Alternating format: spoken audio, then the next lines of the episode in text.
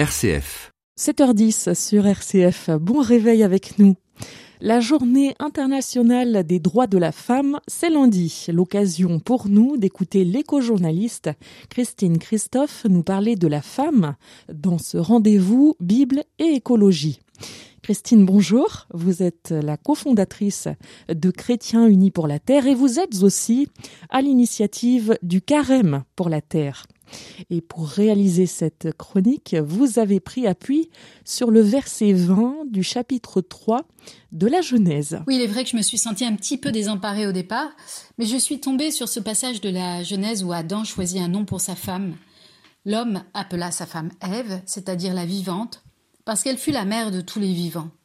Cette phrase clé et énigmatique en même temps m'a interpellée dans sa résonance avec cette parole du Christ qui dit Choisis la vie, et aussi par sa dimension cosmique. Mais de quelle vie s'agit-il ici Et de quel vivant? Ève en hébreu signifie la vivante. Ève est donc la vivante qui donne la vie. Elle est bien sûr la mère de l'humanité, donnant naissance à Cain, Abel, Seth et toutes les descendances humaines connues. Mais plus largement, elle est désignée comme la mère de tous les vivants. Cette précision appelle une analogie avec la terre-mère d'où procèdent toutes les vies. Femme, mère et terre se retrouvent dans une forme de connivence ontologique, à la fois comme génitrice et gardienne du vivant.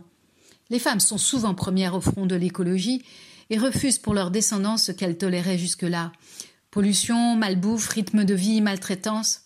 Quelle beauté de voir des femmes telles que Vandana Shiva se battre pour les semences, Wangari Maathai planter plus de 30 millions d'arbres au Kenya, de Jan Goodall se lever pour le peuple animal, et bien d'autres éco-saintes dans l'ombre qui permettent à la vie de s'épanouir selon le plan de Dieu et contre les intérêts mercantiles.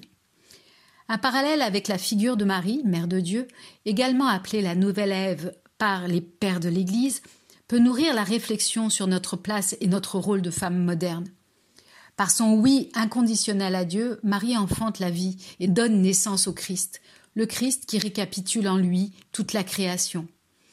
Marie corrobore donc aussi ce nom de mère de tous les vivants qu'on lui donne. Ève et Marie se font écho, comme deux pôles de notre humanité au féminin. Ève au commencement, Marie au couronnement.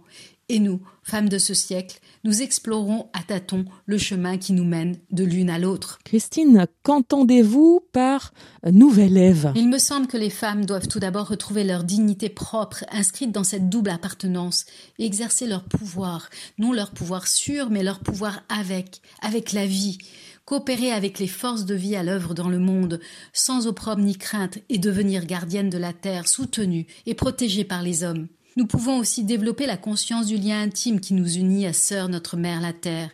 L'écoféminisme souligne la relation entre les violences commises contre les femmes et celles contre la Terre.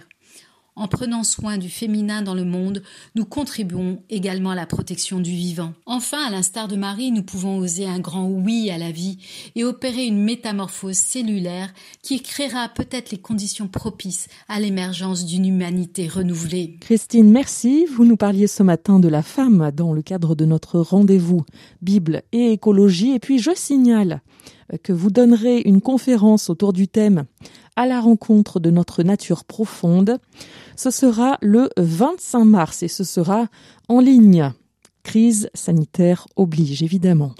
Informations et inscriptions sur le site de votre association animatera tout